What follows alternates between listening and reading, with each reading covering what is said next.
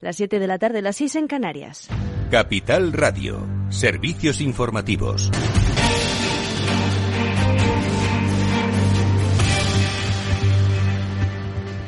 Buenas tardes. La Audiencia Nacional investiga las cartas con material explosivo que llegó a Moncloa, así como a las embajadas de Ucrania y de Estados Unidos. Llaman seis paquetes susceptibles de contener artefactos explosivos, los que han sido detectados. El último fue descubierto esta mañana de jueves por el filtro de seguridad de la Embajada de Estados Unidos en Madrid, pero hoy ha trascendido que otro sobre con material pirotécnico dirigido al presidente del Gobierno llegó el 24 de noviembre a la Moncloa y fue sometido a una explosión controlada. El envío provocó una advertencia del Ministerio del Interior a todas las fuerzas y cuerpos de seguridad del Estado para que extremaran las precauciones en administraciones y edificios públicos. Se trata de un sobre similar a otros tres recibidos en distintos puntos en las últimas horas, ayer en la Embajada Ucraniana en Madrid, así como en la empresa de fabricación de armamento zaragozana Instazala, cuya producción en parte ha ido a Ucrania. Esta misma madrugada ha llegado otro sobre a la base aérea de Torrijón de Ardoz en Madrid que iba dirigido al centro de satélites y otra carta incendiaria que contenía un dispositivo diferente al resto fue dirigido también al Ministerio de Defensa que debió ser detonado de manera controlada. La Comisaría General de Información de la Policía, la estructura antiterrorista, ah, se ha hecho cargo de las investigaciones y al mismo tiempo la Policía Nacional ha puesto los hechos en conocimiento de la Audiencia Nacional. El secretario de de Seguridad, Rafael Pérez. Tanto las características de los sobres como su contenido son similares en los cinco casos. Respecto a elevar la alerta terrorista, eh, no eh, creo que los hechos tengan entidad, eh, al menos por el momento, como para hablar de convocar a la mesa de valoración del nivel de, alerta terrorista. Y el Congreso aprueba la ley de startups con el apoyo de casi todos los grupos políticos. Lorena Ruiz, buenas tardes. Buenas tardes. PSOE, PP, Unidas Podemos, Vox y PDCAT han votado a favor de la ley de startups que entrará en vigor a principio de 2023. Esta norma reformará el sistema tributario y reducirá el impuesto de sociedades al 15% durante cuatro años a las empresas que adquieran la condición de startup, un título que otorgará la Empresa Nacional de Innovación. Así lo celebraba la vicepresidenta primera y ministra de Economía, Nadia Calviño. Con este nuevo marco nos situamos entre los países más atractivos para la inversión y el talento en la nueva economía digital, que es una de las palancas más importantes de crecimiento económico, innovación y empleo de calidad. En la misma línea se ha pronunciado la secretaria de Estado de Digitalización e Inteligencia Artificial, Carmen Artigas, considerando que la ley marcará un antes y un después en el ecosistema del emprendedor. Y la presidenta de la Cámara Baja reprende a Vox ante la escalada verbal en el Congreso de los Diputados. En la sesión de este jueves, el partido de ultraderecha ha utilizado un debate en torno a un proyecto de ley sobre el sistema ferroviario para volver a incendiar el debate parlamentario que comenzó la semana pasada con los insultos machistas a la ministra de Igualdad.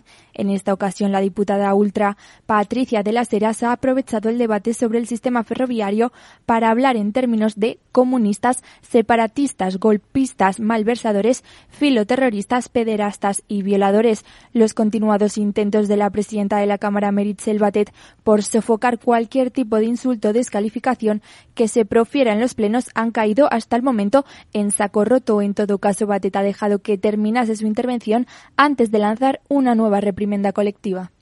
Y no cederemos ante sus chantajes como sí hacen ustedes con los de siempre. Comunistas, separatistas, golpistas, malversadores, pederastas, violadores y aquellos que defienden a los condenados por terrorismo, es decir, filoetarras. Subir a esta tribuna tendría que ser algo sagrado para todos y cada uno de nosotros y dignificar lo que significa y representar a todos los españoles. Mientras siga habiendo diputados y diputadas que suben a esta tribuna con la única voluntad de ofender a diputados y diputadas de esta Cámara, a grupos parlamentarios y, por tanto, a ofender a los ciudadanos y ciudadanas que representamos, no vamos a poder llegar a un nivel de parlamentarismo digno de lo que es la democracia española. Pues gracias Lorena Ruiz por la información y la FED advierte de que ralentizará las subidas de tipos pero seguirá la senda de ascensos. Así lo ha señalado el presidente de la Reserva Federal, Jerome Powell, quien ha asegurado que el próximo punto será de, que el próximo ascenso será de medio punto porcentual en lugar de otros 75 puntos básicos como venía haciendo un aumento de medio punto que va a llevar a los tipos a la franja del 4,25 y 4,50. Esto es todo por ahora. Continúen informados en capitalradio.es. Les dejamos en afterwork con Edu Castillo. Inversor, compra acciones de bolsa. IBEX, DAX, Dow Jones y muchos más. Invierte en acciones y ETF sin comisiones hasta 100.000 euros al mes con XTB. Abre tu cuenta 100% online en solo 5 minutos. Un broker, muchas posibilidades. XTB.com. A partir de 100.000 euros al mes, comisión del 0,2%, mínimo 10 euros. Invertir implica riesgos. ¿Eres emprendedor? Encuentra asesoramiento y formación gratuita en materia empresarial, digital y sostenibilidad gracias al proyecto Más Emprendimiento. Infórmate en másemprendimiento.es. Proyecto promovido por la Comunidad Madrid en colaboración con ATA y CEAGE. Financiado por la Unión Europea Next Generation EU. Plan de recuperación, transformación y resiliencia. En Hospital HLA Universitario Moncloa cuidamos de ti y de tu tiempo con un servicio de urgencias ágil y eficiente las 24 horas, los 365 días del año. Urgencias pediátricas y de adultos con profesionales altamente cualificados y tecnología de vanguardia. Hospital Moncloa, contigo cuando más lo necesitas. Estamos en Avenida Valladolid 83.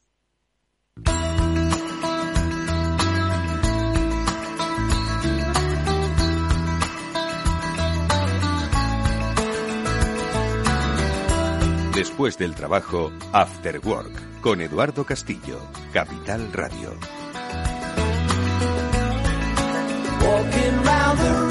¿Qué tal amigos? Buenas tardes, bienvenidos un día más al After Work, ya comienza en Capital Radio. Enseguida vamos a hablar de uno de los corazones de las compañías. Bueno, las empresas suelen tener dos corazones, uno de ellos es el que representan las personas. Al fin y al cabo, son ellas las que hacen empresas, son ellas las que construyen las empresas. ¿El otro corazón cuál es? Pues la dirección financiera, que es lo que hace que, aparte del talento, pues se pueda llevar con solvencia y sobre todo con sostenibilidad. Bueno, pues de este segundo corazón es el del que vamos a hablar ahora enseguida con nuestro primer invitado, con Luis Calaf, es el secretario general de ASET, que es la Asociación Española de Financieros de Empresas. Han celebrado su congreso anual. Les vamos a preguntar qué se han contado, porque han estado pues cerca de 2.000 directores financieros, imaginaos, de grandes pequeñas, medianas empresas de las más eh, significativas de nuestro país, pues intercambiando impresiones sobre lo que va a ser el próximo año, porque el próximo año se va a jugar, ojo, en los despachos financieros, no se va a jugar en otro lado. Bueno, pues de qué hablaron y de qué perspectivas tienen, enseguida vamos a preguntarle a Luis Calaf. Y luego, con Julián de Cabo y Víctor Magariño, pues como siempre hablamos de precisamente esos escenarios marcados por lo digital, que se mueven, que innovan, que cambian, que nos transforman. Bueno, pues de todo eso vamos a charlar también en este programa en el que Jorge Zumeta está en los mandos técnicos. Vamos a empezar ya mismo saludando a nuestro primer invitado.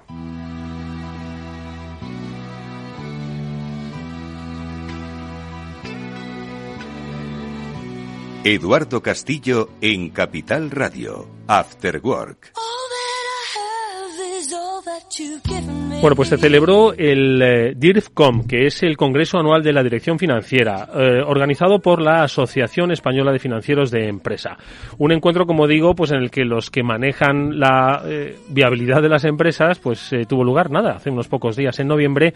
¿Y mm, de qué se habló? Y de la perspectiva que, con la que se fueron los ejecutivos, los directores financieros, le preguntamos a Luis Calaf, que es secretario general de la asociación. Luis, ¿qué tal? Buenas tardes, bienvenido. Buenas tardes, encantado de estar aquí con vosotros y con con todos vuestros oyentes. Es un placer porque al final muchos de ellos eh, estuvieron posiblemente allí, así que vamos a reforzar ese, ese mensaje que se lanzó. ¿Con qué, ¿Con qué sensación os fuisteis de ese congreso?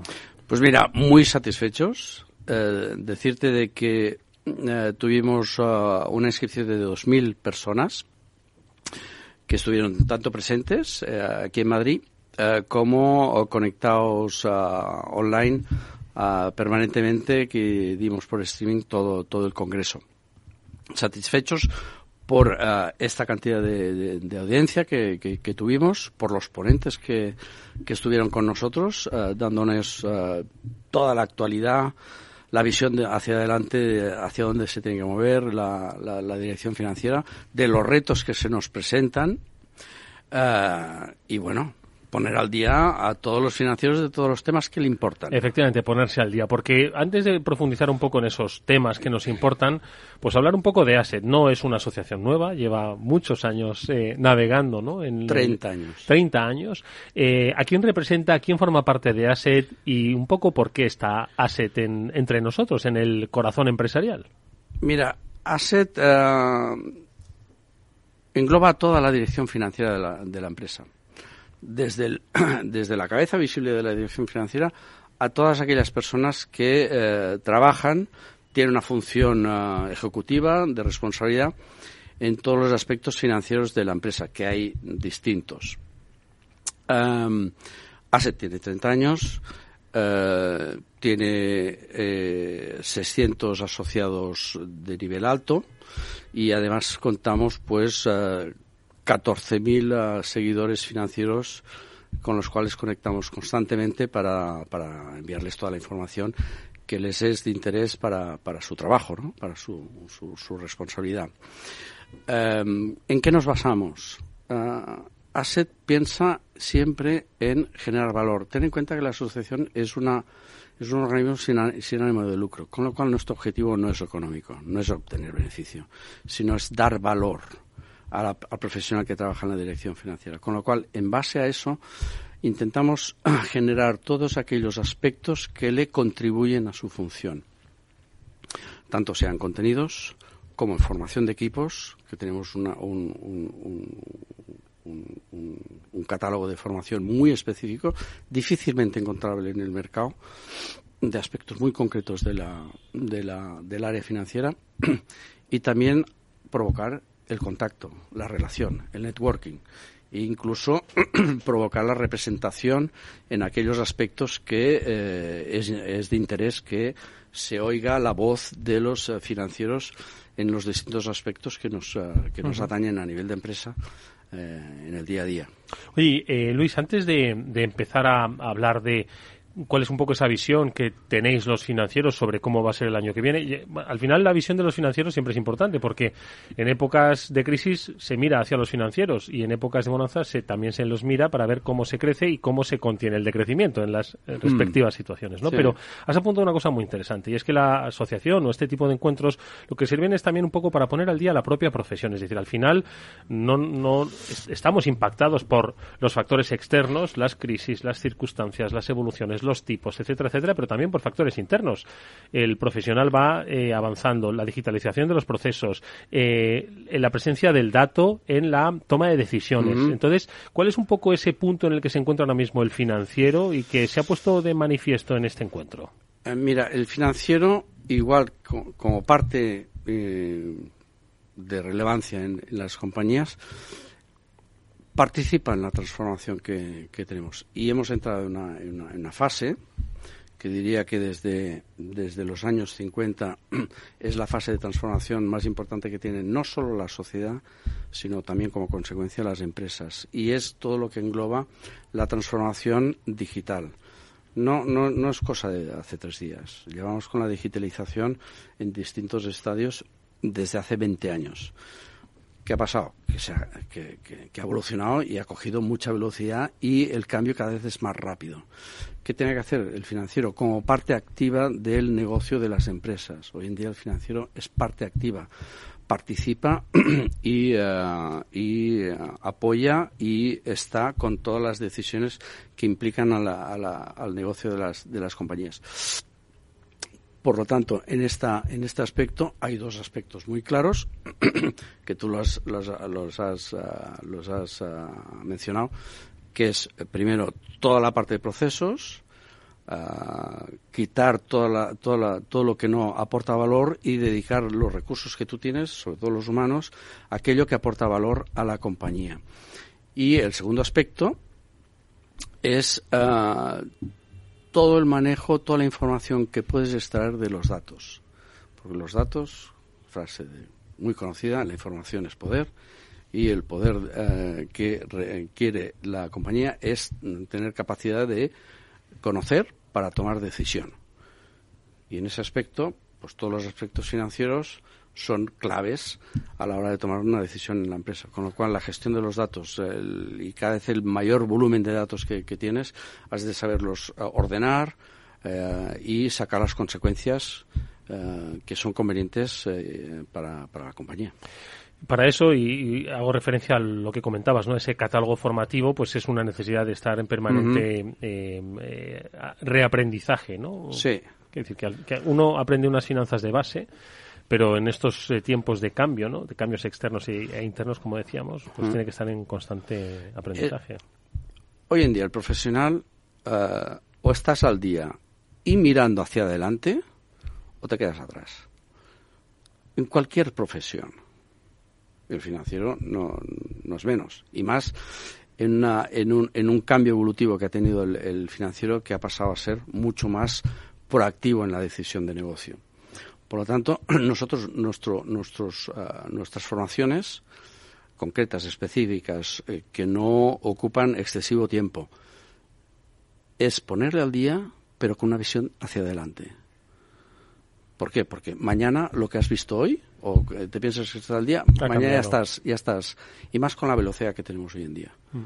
Eh, y la, sociedad, el cambio de la sociedad no, nos impulsa, impulsa a las empresas, impulsa a las personas que trabajan en las empresas, a las personas que tienen responsabilidades en las empresas. Tanto cambia, Luis, que nadie se atreve, no, digo a decir cómo va a ser el 2023, sino que nadie se atreve a decir cómo van a ser estas Navidades, porque todo puede cambiar. Pero entiendo que habéis hecho una previsión, un análisis sobre qué escenario veis, que también, ojo, eh, eh, a finales de 2021 se hablaba también de escenario incierto en 2022 y, y aquí estamos. Dentro de lo malo, aquí mm. seguimos, ¿no? 2023, ¿cómo se ve desde la asociación? Eh, yo creo que hay que hacer eh, un poco de, de, ir un poco para atrás, porque en, dos, los dos últimos años mm, los cambios han sido muy bruscos, muy, muy, muy de golpe.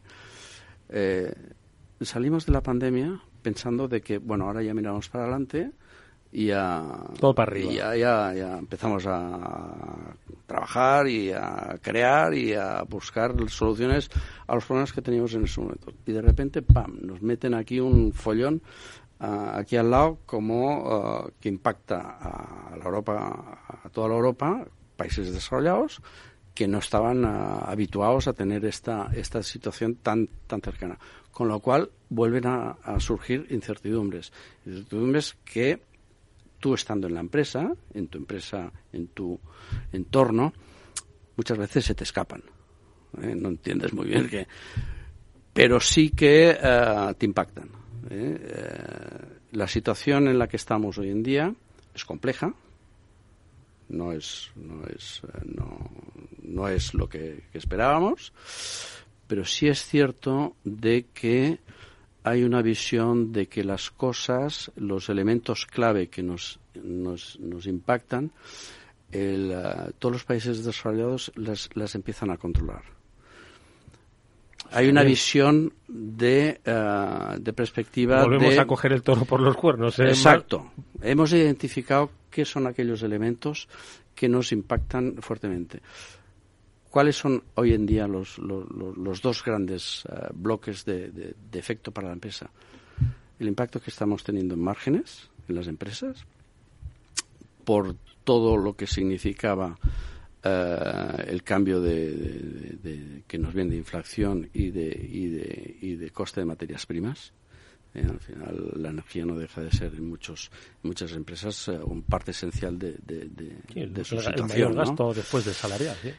Y, uh, y, uh, y, a partir de ahí uh, podemos, podemos identificar de que ayer ya nos dijeron que la inflación, siendo alta, no sigue subiendo de una forma casi explosiva como llegó momentos antes de verano.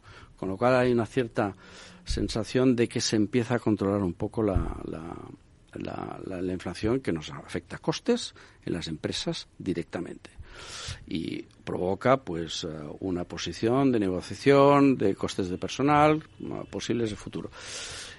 A partir de ahí eh, también hemos visto de que a raíz de, sobre todo de la pandemia teníamos una dependencia eh, por ir a buscar costes de suministro y eso nos hemos dado cuenta y empezamos, empezamos a diversificar, ¿no? Porque muchas empresas se encontraban de que no podían producir, no podían dar los servicios porque no tenían uh, producto, no tenían stocks para, para poderlo. Hoy en día tenemos casi un exceso de stocks en empresas debido a eso, ¿no? Con lo cual, ante estas dos situaciones también se empieza a ver de que las cadenas de suministros empiezan a estar un poco mejor esos dos aspectos básicos para las empresas nos dan una visión de que la situación está controlada, que es compleja, que tendremos unos meses complicados, no fáciles, pero que hay una visión, empezamos a ver un poco de luz. ¿eh? Bueno, pues, un eso, poco. pues eso, eso, está bien. Eso fue un, un, un consenso generalizado en todos los ponentes que tuvimos, expertos, que decir, sí, lo vamos a, lo vamos a, lo vamos a tener un poco complicado ¿eh? en los próximos meses, eh, básicamente sobre todo los de aquí hasta final del segundo trimestre del año que viene, pero ya en una situación de que empiezas a tener lo que decías, ¿no? Eh, Poco- el toro un poco pillado. Un poco pillado. Oye, dos cosas te quiero preguntar antes de irnos. Eh, una relativa precisamente al, al papel de ASET. Decías que estáis para, oye, eh, agrupar a los profesionales del área de las finanzas, para hacer cierta prospectiva, pero también para, para reclamar desde esa perspectiva y desde vuestra Mm. óptica. ¿A quién le reclamáis y qué le reclamáis en este momento? ¿Autoridades, empresas, sector financiero?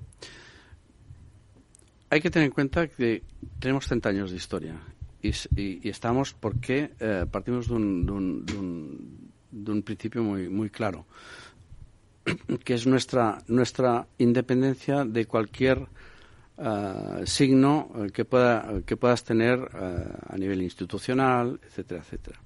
Esa independencia también nos da capacidad de tener una opinión objetiva de las cosas que puedan mm, ocurrir. Por ejemplo, y ahora viene mucho de Europa por directivas que afectan a, a cómo tienes que, que regular ah, muchas muchos ah, aspectos de, de- la empresa. Por ejemplo, eh, el año pasado el, salió una directiva de, de Europa que nos, eh, nos ponía un, un estrés a la hora de implementar formas de pago con un mayor nivel de seguridad. Bueno, pues hablamos no solo nosotros, sino también con otras asociaciones, tanto con Banco de España y con, y con, con gobierno, de, hombre, dejar, dejar que un poco las empresas se adapten. Entendemos y somos y estamos de acuerdo y Hay que ser realistas, hay que sí. ser, hay que, hay que tener más seguridad, ¿no? En, en la gestión de pagos. Sobre todo de pagos eh, en tarjeta y en, Mm. en, en cash directo, ¿no? pero dejar que las empresas se adecuen. Y ahí nos escucharon. En esos aspectos, con una visión independiente de, la- de lo mejor, de lo mejor que, que- que le conviene a la empresa, porque al final la empresa es la que genera recursos, eh, la empresa es la que genera realmente empleo y por lo tanto hay que acompañarlo, ¿no? Sí, una empresa sostenible es una empresa que crea Eh, empleo Exacto. y que lo Por mantiene. ejemplo, ahora, eh, el año que viene, vamos a crear una, un grupo de trabajo específico para todo lo que es sostenibilidad eh, y cómo, cómo, cómo la, la parte financiera también está involucrada, porque sostenibilidad quiere decir permanencia en el futuro de la empresa. Oye, quiero que... Adaptada a la sociedad. Quiero, dos minutos nos quedan, Luis, y quiero que me hables, vuelvo al Congreso, porque allí también no solo se mira a las cuentas, sino también se mira al futuro. Al futuro que se puede dar, pues, a, eh, a, a través de la cultura financiera a personas quizás más desfavorecidas o que no tienen esas capacidades. Sí. Disteis un premio eh, Sí. para que haya mayor cultura financiera en mujeres y niños en eh, el colectivo de inmigrantes. Sí. Eh, yo creo que es fundamental. Hoy se critica mucho que digan que hay que dar cultura financiera a los niños. Yo creo que cuanta más cultura financiera tengamos, más- más libres vamos a ser. ¿no? Cuanto más adaptados a cuál es la, el día a día de, de nuestro mundo y hay la parte la parte financiera, aunque sea familiar, aunque sea ¿Y qué de la hicisteis? persona. ¿Y qué hicisteis? Mira, eh, le hemos dado un- un- una aportación, una aportación acorde a, a las capacidades que tenemos, eh, que va a, a hacer eh, cursos de formación financiera básica. Llamarle la palabra financiera mm, asusta un Asusta. poco, pero también eh, en tu casa haces tus finanzas. ¿eh?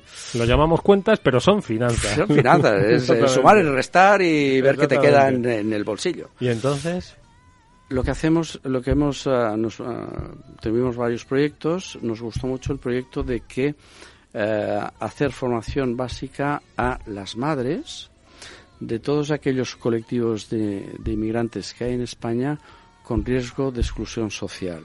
¿Por qué? Porque las madres son los, las, las primeras, ah, los primeros actores de transmitir educación a los hijos y si ellas transmiten, estos hijos, esta, esta siguiente generación, tendrán más cap- capacidad de adaptarse al mundo que vivimos en España.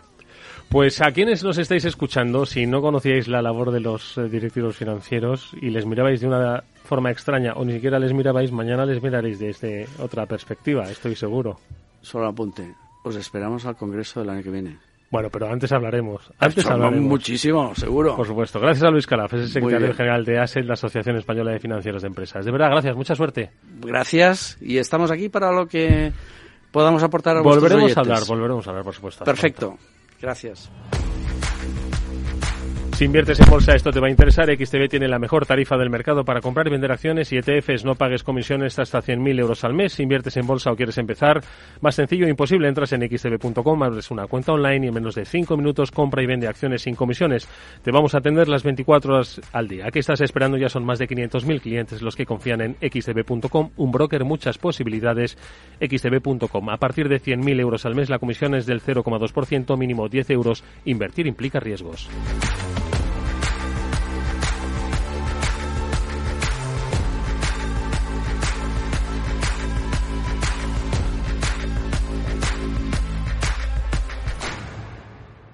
Después del trabajo, After Work, con Eduardo Castillo, Capital Radio.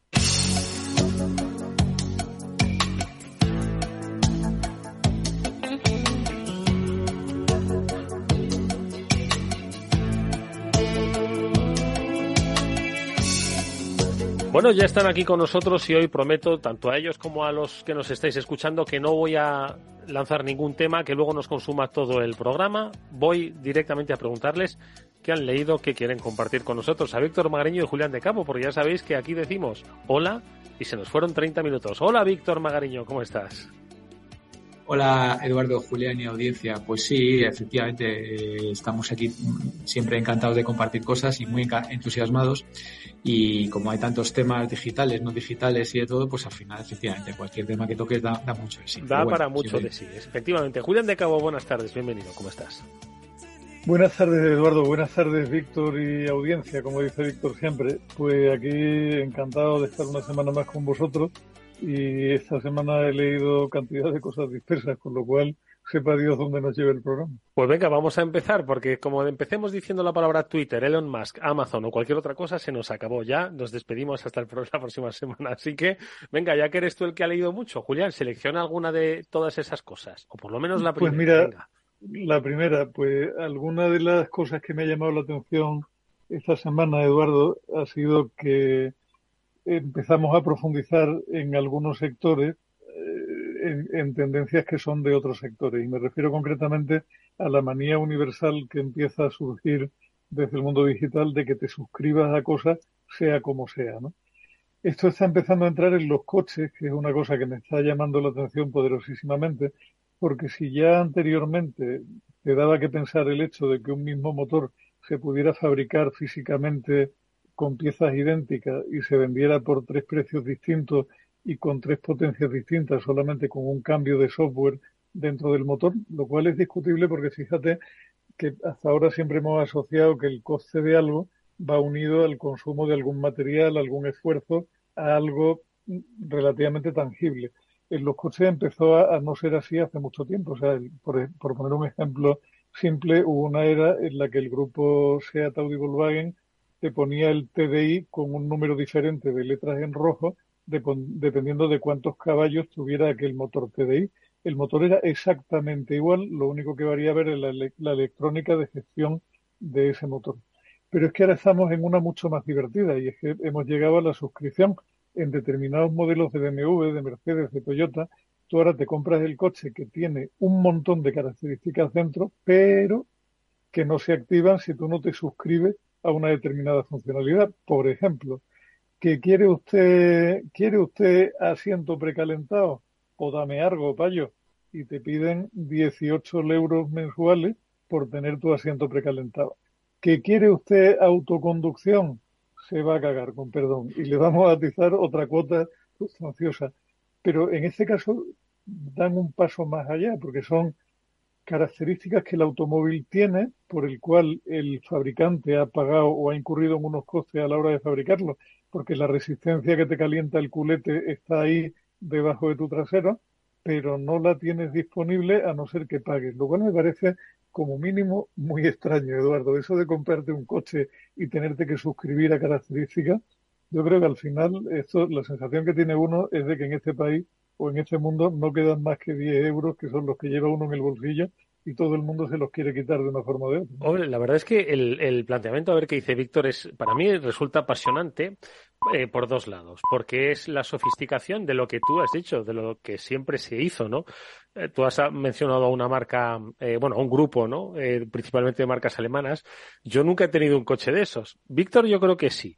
Pero hay una marca alemana que no es ni Audi ni Volkswagen que decían que se caracterizaba porque el, el básico estaba pelado y luego si tú querías más cosas, pues un navegador, el de eléctrico, los de atrás, los de adelante, el cierre, no sé qué, pues tenías que ir pagando pues lo, lo de siempre, ¿no? Los, los, no sé cómo se llamaban, los, los accesorios, ¿no? En, en se, se, le llamaba accesorio, ¿no? Los, se le llamaba extras en el Los en extras, el lenguaje... exactamente, ¿no? Un extra, ¿no? Entonces, color mate, color, en fin, color decente, ese tipo de cosas. Entonces, esto es una evolución, ¿no? Y luego la otra reflexión que esto me hace pensar es que el mundo del, del hacking se va a poner loco con estas cosas, ¿no? O sea, ya no solo para de toda la vida se, va, ha intentado piratear una película, pues esto entiendo que va a tender a piratearse y, por supuesto, todos los problemas de ciberseguridad que esto trae aparejados, ¿no? Porque al final, si estamos hablando de un coche conectado que te permite darte de alta eh, eh, digitalmente para acceder a servicios,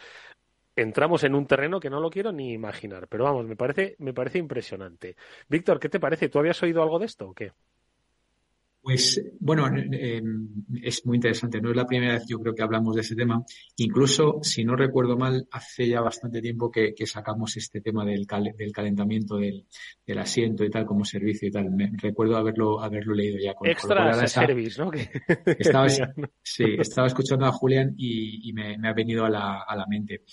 A ver, está, está claro, ¿no? Lo hemos hablado varias veces, es mm, la servitización de los productos, ¿no? El, todo as a service yo, yo dedico mucho tiempo en, en, clase a hablar de eso, aparte de la tertulia nuestra.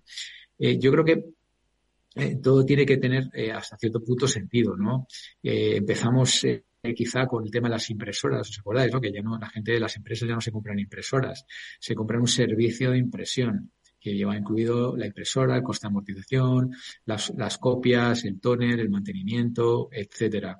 Eh, luego, claramente ha sido muy popular pues todo el tema de los servicios de, streaming, ¿no? Te, suscribes a, bueno, empezó Netflix, fue el, gran eh, iniciador, eh, y claro, después han venido tropocientos mil detrás. Entonces, claro, tienes el first mover advantage, que es el, ventaja, pero luego, claro, el segundo lo tiene un poquito más difícil, el tercero y así sucesivamente. Entonces, eh, sí, Eduardo, que... No, es que, perdona, es que, eh, fíjate, el mundo de la suscripción, lo, lo, voy a contar solo uno desde la perspectiva de, de, mi profesión, que es el de la prensa. Ahora, pues la mayoría de los servicios son de suscripción, por lo menos de la prensa digital, ¿no? Pues les ha costado llegar aquí, les ha costado entender cuál era su papel, ¿no? Y cuál era su modelo de negocio dentro de la disrupción digital. Pero dentro de esos eh, procesos, ahora que parece que es normal, ¿no? Que todo el mundo pague por, por los eh, servicios de suscripción de los diarios que lee habitualmente, como has dicho, lo de las series y tal, hace ya más de, hace casi una década que hubo medios de comunicación que pusieron en marcha los servicios de pago, pero que tuvieron que volver a abrirlos porque se estaban metiendo un castañazo, ¿no? Y, y estaban haciendo ahora mismo lo que hace 10 años como el time to market del que habéis hablado muchas veces, ¿no? Hace 10 años, pues no, la gente no estaba preparada para ello y hoy uno está suscrito a uno, dos o incluso a tres, ¿no? Entonces simplemente pequeño apunte, ¿no? De que sí. ya, supongo que si ver, esto que... lo intenta alguien hace 10 años, lo meten en la cárcel y hoy, pues los 10 euros de Julián dice, pues, pues ya estamos pagando, ¿no? A ver, Pero, yo, yo, creo que... Sí. No, eh, iba a terminar un poco eh, que al final tiene que ser cosas que, bueno, pues que tengan sentido y como, y como casi todo en la vida, pues hay un inicio, o sea, como todo el ciclo de producto, ¿no? El inicio, el, el crecimiento, la madurez y, y, esto se terminará de alguna manera cambiando.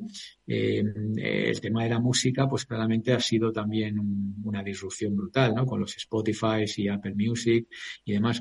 Sí que es cierto que algunos sectores, como por ejemplo de las suscripciones de películas, están dando algunos síntomas de um, clara madurez. Y es que yo he leído hace ya tiempo que, por ejemplo, creo que era en Reino Unido, pues la, el consumidor medio tenía como nueve o diez eh, suscripciones de contenidos y luego podía llegar hasta como a 25.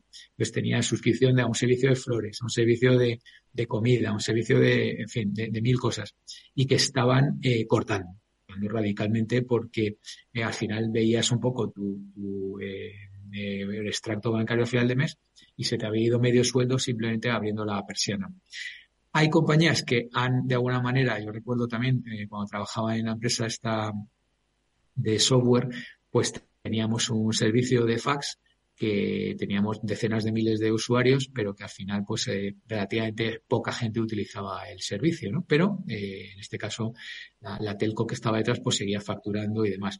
Y esto sigue siendo a día de hoy un gran, eh, un gran, cacho de, facturación para las, para las telcos, por ejemplo. acordaros de la famosa suscripción a, a, la, a la llamada, esta, al identificador de llamada ¿Os acordáis que lo tenía? Entonces te pagabas un eurito y, así sin enterarte y demás. Eh, yo al final creo que, como todo, en, el momento que, sea como pasó con la privacidad, ¿no? Tú al final dabas los datos y tal, hasta que de repente, pues un número considerable de, de, consumidores se dieron cuenta de que esto no podía ser jauja y que había que ponerle coto medio que si la ley GDPR, medio que si tal, pero al final que si el Cambridge Analytica de Zuckerberg, que si la multa, pero al final la realidad es que hoy en día la gente está muy concienciada con la, con la privacidad y con dar los datos. Y con eso termino. Esto que decías, Eduardo, de, del consentimiento, de ha habido en, en, el tema de, de, la prensa, ha habido pues como si, la ola, ¿no? O sea, primero era todo gratis, luego dijeron, pues eh, suscríbete, cuando vieron que no, que la gente no se suscribía, eh, dijeron, bueno, pues por lo menos dame los datos. Y, ahora estamos un poco ahí, ¿no? En el tema de dame los datos. Eh, dame los datos quiere decir, eh, ábrete una cuenta, aunque no pagues. ¿Vale? Pero por lo menos ábrete una cuenta. ¿no? Freemium, ¿no? Que decían. Pero claro, ábrete una cuenta es dame tu correo, eh, quizá también tu teléfono, pero sobre todo dame tu correo para que yo pueda hacerte. te voy a abrazar. no, bueno, eh, sí o no, quiero decir, o sea, básicamente es el tracking. Eh, cuando vienes a leer, qué lees, eh, qué tipo de, qué tipo, y entonces hacen un profiling de tus intereses y demás, y luego te hacen una eh, publicidad personalizada, ¿no? Que es, eh, lleva toda la vida haciendo. Julián.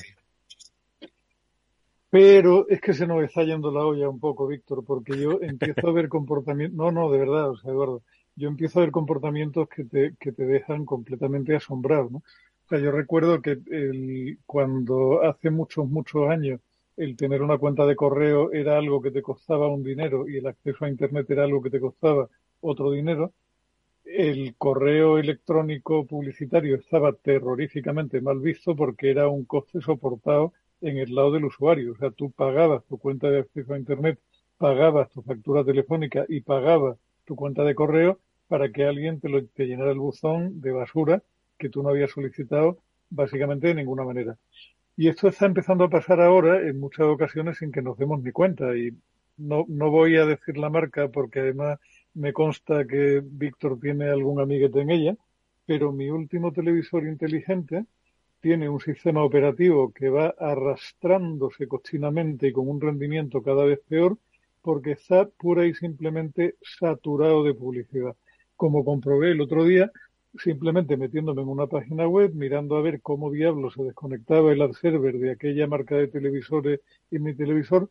Y Eduardo, me encontré con una lista de no menos de 18 a 20 servidores de Publi que estaban instalados dentro de mi televisor. Y que la única, y que la única manera de, de eliminar fue la de meterme en un sistema DNS alternativo al de Telefónica que bloqueaba, que me permitía bloquear selectivamente esos, esos proveedores de contenido no deseados y el resultado ha sido que mi televisión ahora corre como las balas. O sea, yo pagué por un televisor Smart TV con un procesador de no sé cuántos núcleos, no sé cuánta memoria, no sé cuánto tal, no para que el fabricante me lo llenara de mierda que le interesaba a él, sino para tener yo una buena experiencia como consumidor, por lo cual de alguna forma nos están tomando el pelo como a orientales de color diferente al nuestro, porque ya no se puede decir otra cosa de forma políticamente correcta. Y esto empieza a ser una especie de tomadura de pelo industrial en gran medida y encima se pelean entre ellos. Yo no quería entrar hoy en Twitter y en Amazon y la madre que parió, pero es que tienen otra aliada divertidísima porque no, Twitter, Twitter y Apple tienen ahora otra muy buena porque Twitter ha protestado y entonces Elon Musk ha decidido que la retirada de Publi por parte de Apple es un ataque contra la libertad de expresión, porque este buen hombre considera que solo cabe la libertad de expresión dentro de su chiringuito, pero no en los demás, y que en consecuencia, ¿cómo es lo que hay detrás de esto en el fondo? es que Musk tiene un plan para sacar adelante las cuentas de la compañía, en parte con los eurillos que pretende cobrar por ese doble cheque azul de yo te conozco, hijo de mi vida, y los otros pretenden retener un 30% del valor. ¿Quién tiene más derecho a retener un 30% del valor o quién tiene más derecho a cobrar por un servicio para, digamos, que, para su puesta en marcha no va a suponer ningún coste real para ninguna de las dos compañías. O sea, yo usuario voy a sacarme de mi bolsillo 8 euros, 8 dólares al mes o lo que diablo sea para que alguien certifique que soy yo. El que lo va a certificar no tiene el más mínimo coste por ponerme esas dos rayitas azules, porque lo mismo le da ponerla de azul que de verde que de blanco, mm. y se pelea con otro porque el otro pretende retener un 30% de ese valor que dudosamente tienen derecho a cobrar.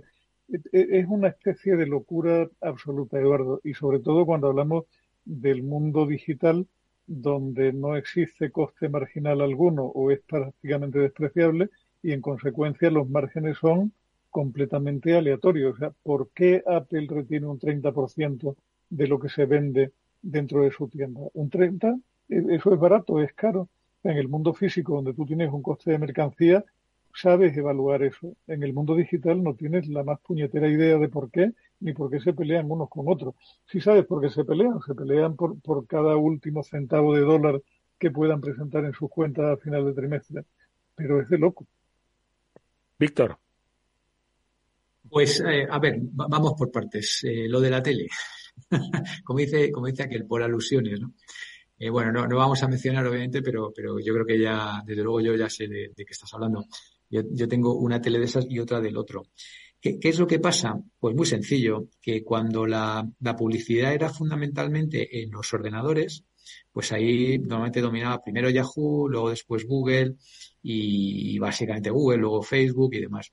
Cuando la publicidad migra, no es que migre, digamos, cuando todo el mundo ya nos hacemos con un smartphone, pues entonces todo es controlar el espacio smartphone, ¿no? Entonces tienes el iPhone con, el sistema operativo iOS que controla todo el data y tienes Google con el sistema operativo Android. Hoy Google no sería ni la mitad de lo que es si no hubiera en su día comprado Android. Así de claro, ¿eh? así de claro porque tiene el control del dato, porque tiene el control del, Google Play, porque sigue cobrando por, por la publicidad en el móvil, porque sigue cobrando por, por la publicidad de las apps, eh, etcétera, etcétera, ¿no? Aparte de llevarse también un cachito no tan grande como el de Apple, pero también.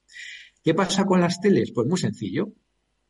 Que los que hacen teles, pues han hecho un sistema operativo y como las teles no tienen cookies, pues lo que, lo que quieren es un cacho de pastel publicitario. Así de sencillo y así de claro, ¿vale? O sea, lo que he hecho es explicar lo de los servidores esos conectados eh, a, tu tele.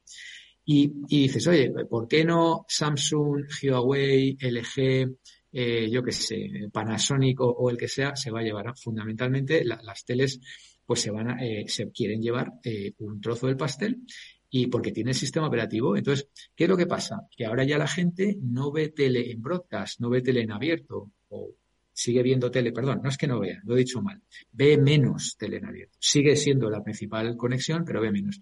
Pero ahora lo que tiene es un Smart TV, como tú has dicho, que está viendo, por un lado, todas las plataformas eh, de suscripción, las plataformas también de no suscripción, por ejemplo, la principal YouTube, eh, que tiene también anuncios, y que dicen, oye, si yo puedo, yo tengo el control de esa data, yo tengo el control de, yo, yo puedo tener información del usuario, eh, la dirección IP, eh, eh, bueno, con la dirección IP no es que te dé mucho, pero ya por lo menos te da el barrio, te da la zona, te da la casa.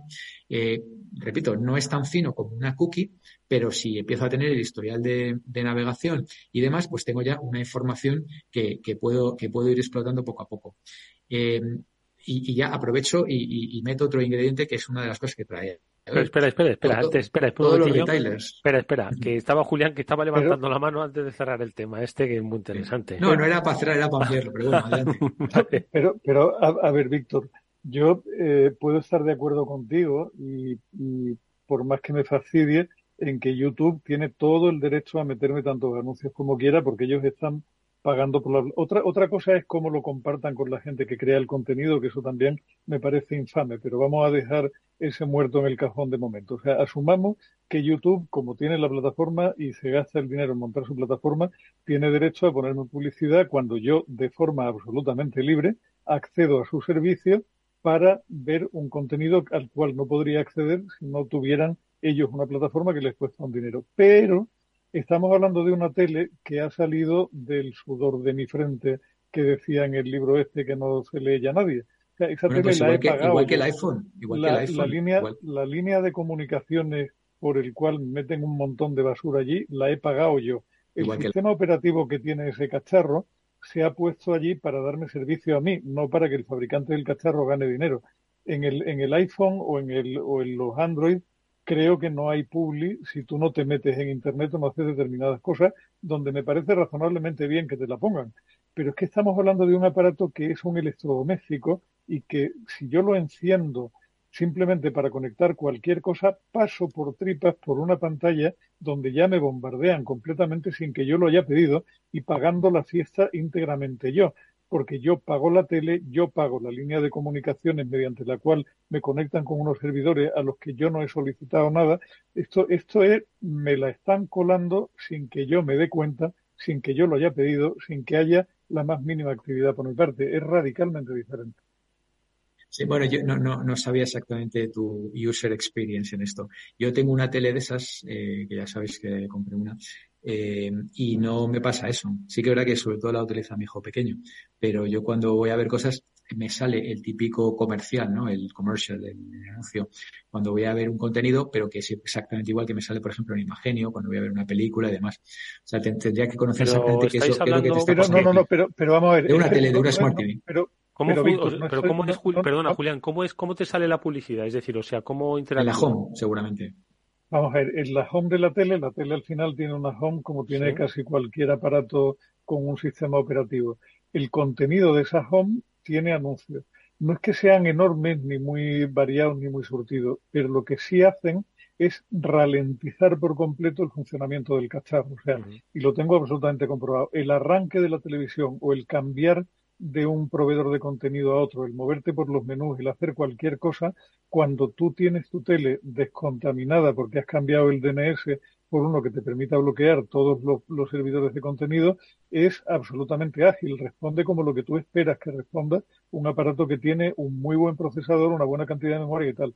Cuando tú no tienes configurada la tele para saltarse toda esa basura que te meten, la tele se va arrastrando cochinamente, es lamentable. O sea, dice, un aparato que tiene menos de un año y que es que no puede con su cuerpo. Es Va- increíble. O sea, te pasa un poco lo que pasaba, o, o todavía pasa, pero ya menos, pero pasaba que cuando una página web, ¿no? Pues se inundaba aquello de publicidad, ¿no? Y había dos mil banners y estaba pues el, eh, pues el, el frontón, el frontal o lo que fuera y tal, tardaba aquello en cargar la vida, ¿no? Precisamente por el peso que tenía, ¿no? Más o menos, es una Claro, yo- analogía, yo ¿no? no, no, no me he metido a profundizar en ello, pero probablemente tiene, tenga conexión con lo que muy bien ha comentado Víctor, que al no disponer de cookie, cada uno de esos 20 servicios de mierda, cada vez que yo me muevo y me, y me cambio de un lugar a otro, tienen que actualizarse y ver qué me van a colar en cada momento, con lo cual ralentizan el funcionamiento de un aparato que, insisto, he pagado yo, caramba, si es que lo he pagado yo no para que ellos me pongan lo que consideren que yo tengo que ver,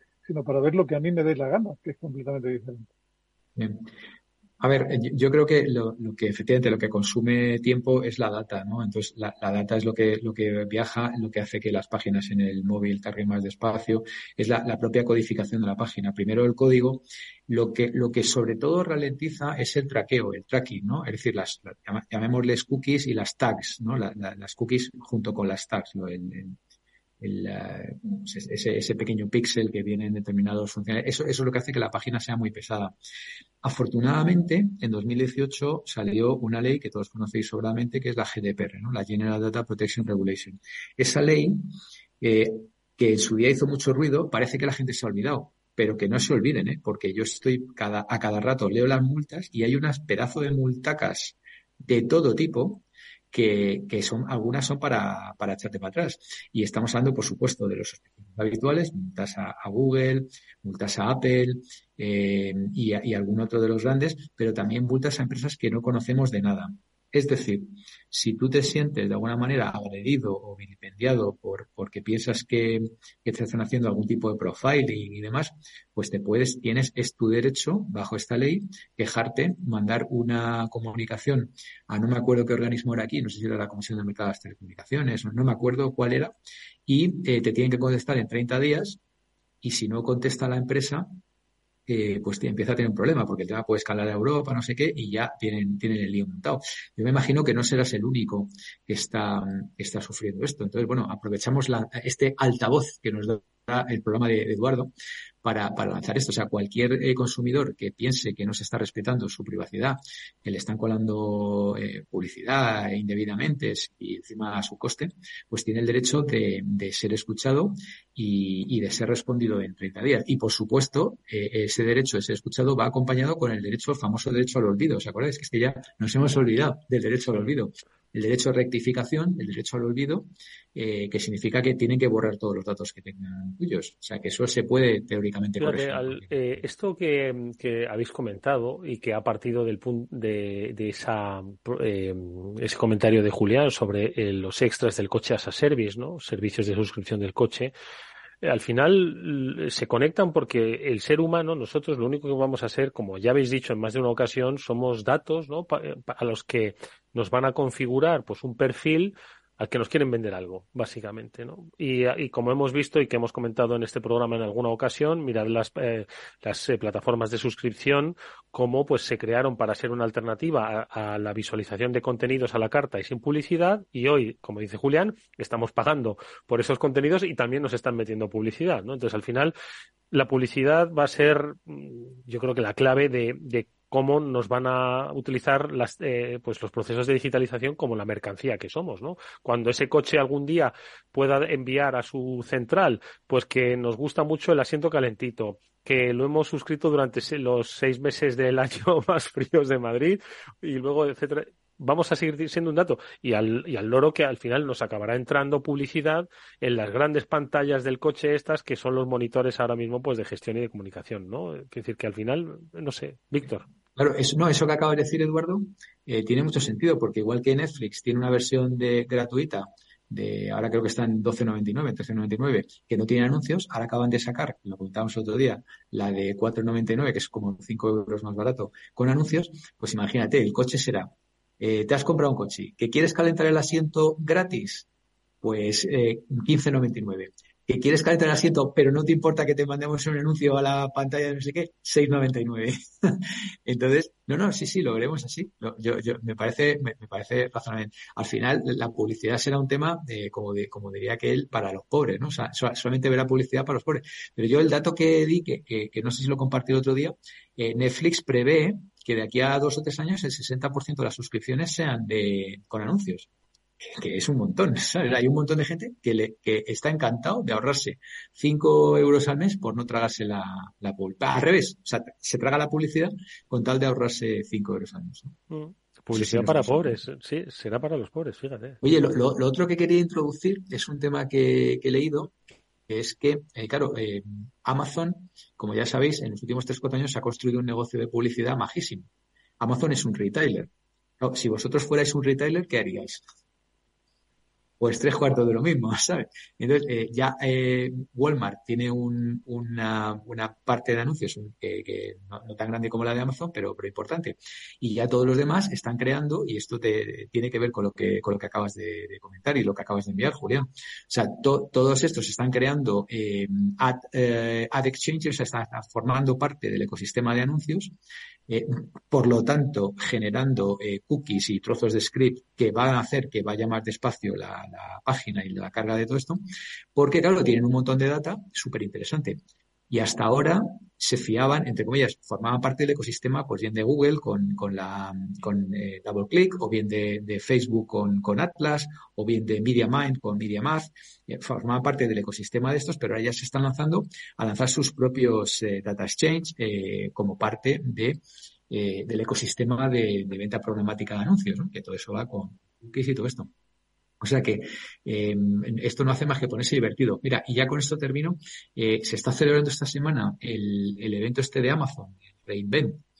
em, en Las Vegas y no ha terminado todavía, pero hay una, una de los productos nuevos que ha sacado, eh, me ha hecho mucha gracia porque es un clarísimo eh, intento, vamos, intento no, una, una, clarísima incursión de Amazon en el mundo de la publicidad digital que ya la tiene a través de los anuncios de búsqueda, pero que es, es, ha sacado un producto en Amazon Web Services que se llama, es un Data Clean Room, que por si no, para que no sepa o lo que sea, ¿no? Se llama Amazon Web Services Clean Rooms, que básicamente permiten a un anunciante y a una plataforma de anuncios compartir en un espacio, digamos, seguro y exclusivo de ellos, eh, pues información de manera que todo sea confidencial y que si uno tiene first party, ¿no? Datos de primero y el otro tiene también first party, pues que lo puedan compartir en un data clean room eh, sin infringir ninguna ley, porque el, consentimiento me lo ha dado a mi compañía y el consentimiento me lo ha dado a la compañía B. Entonces, si los dos cruzamos los datos, pues tenemos una información muy enriquecida, podemos segmentar a esos clientes que compartimos y el resto del mundo mundial no se tiene que preocupar de nada. Y esto es un producto que ha sacado Amazon en su plataforma de cloud. Eso es lo que me parece muy interesante. O sea, que es que no dan puntadas sin hilo. Y han sacado otras cosas, pero eso ya lo comentamos si quieres otro día. Sí, me temo que lo tenemos que comentar el próximo día porque es que ya se nos ha ido el tiempo. Fijaos, fue la píldora que nos dejó Julián, se nos ha ido el programa de hoy. Pero lo ponemos en el foco, la publicidad y nosotros como el principal catalizador de esos eh, comerciales que nos van a acompañar hasta el fin de nuestros días. Por cierto, que otro día hablamos de demografía y de esperanza de vida, compartiendo como siempre información interesantísima. Que muchas gracias como siempre. Julián de Cabo, Víctor Mariño, nos vemos la próxima semana. Esperemos, Eduardo, que el día que nos muramos no nos pongan pegatinas en el ataúd, que era lo que se decía en mi época. Pues exactamente, patrocinado, una caja de pino patrocinada, nunca se sabe, nunca se sabe. Oye, a ver, la, próxima semana es la semana de los puentes y tal, y yo tengo una celebración bastante importante que ya os pues, contaré si no nos vemos eh, la próxima semana, será por supuesto la siguiente. Gracias, Víctor, gracias, Julián, cuidaros mucho. Igualmente. Y nosotros, amigos, que nos despedimos, volvemos cuando. Eh, el, el, lunes sí, volvemos, por supuesto, que tenemos programa de ciberseguridad. Luego ya veremos cómo encaramos el puente, pero el lunes os esperamos. Gracias y hasta entonces. Adiós. ¿Qué es ir más allá? Con Arval podrás llegar donde te propongas de la forma más sostenible y darle a tu empresa todas las soluciones de movilidad que necesite, asesorando con las mejores opciones de movilidad para las distintas necesidades de tu flota, con vehículos electrificados, bicicletas, coche compartido. Arval, la transición energética arranca aquí. Más información en arval.es. Para personas inquietas, Capital Radio. Mientras la ciberseguridad de la información tradicional gira en torno al software y al modo en el que se implementa, la seguridad del IoT incorpora más complejidad. La conectividad ofrece cada vez más escenarios con multitud de dispositivos conectados, donde el más trivial puede llegar a ser peligroso si resulta comprometido. Las soluciones Zero Trust de Zscaler permiten reducir estos riesgos. Descubra más en zscaler.es. Los miércoles a la una y media de la tarde en Capital Radio, Gestión del Talento. El escaparate de la formación para el empleo. Expertos formadores, agentes sociales y representantes de la Administración se dan cita en este espacio para impulsar el valor de la formación y el talento. Un espacio de Fundae, la Fundación Estatal de Formación para el Empleo, dirigido por José Joaquín Flechoso. Capital Radio. Siente la economía. Capital Radio 103.2. Las mujeres mayores son víctimas invisibles. Ante la violencia, denuncia. En la Comunidad de Madrid trabajamos para erradicarla. Llama al 012 Mujer. Estamos a tu lado. Pacto de Estado contra la Violencia de Género. Comunidad de Madrid. Aquí, en la Comunidad de Madrid, todos podemos tener un pueblo. Contamos con más de 140 pueblos de menos de 20.000 habitantes. Pequeños, bonitos, con mucho encanto, rodeados de naturaleza, con los mejores servicios públicos y sistemas de conectividad. Vente, estamos muy cerca. Comunidad de Madrid. Reparar esa bici que llevaba tantos años en el trastero para salir a dar una vuelta es un plan redondo. Como el plan que tenemos en la Comunidad de Madrid, en el que contamos contigo para darle muchas oportunidades a los residuos. ¿Te sumas a la economía circular? Comunidad de Madrid. ¿Eres emprendedor? Encuentra asesoramiento y formación gratuita en materia empresarial, digital y sostenibilidad gracias al proyecto Más Emprendimiento. Infórmate en másemprendimiento.es. Proyecto promovido por la Comunidad de Madrid en colaboración con ATA y CEAGE. Financiado por la Unión Europea Next Generation EU. Plan de recuperación, transformación y resiliencia. Capital Radio. Siente la economía.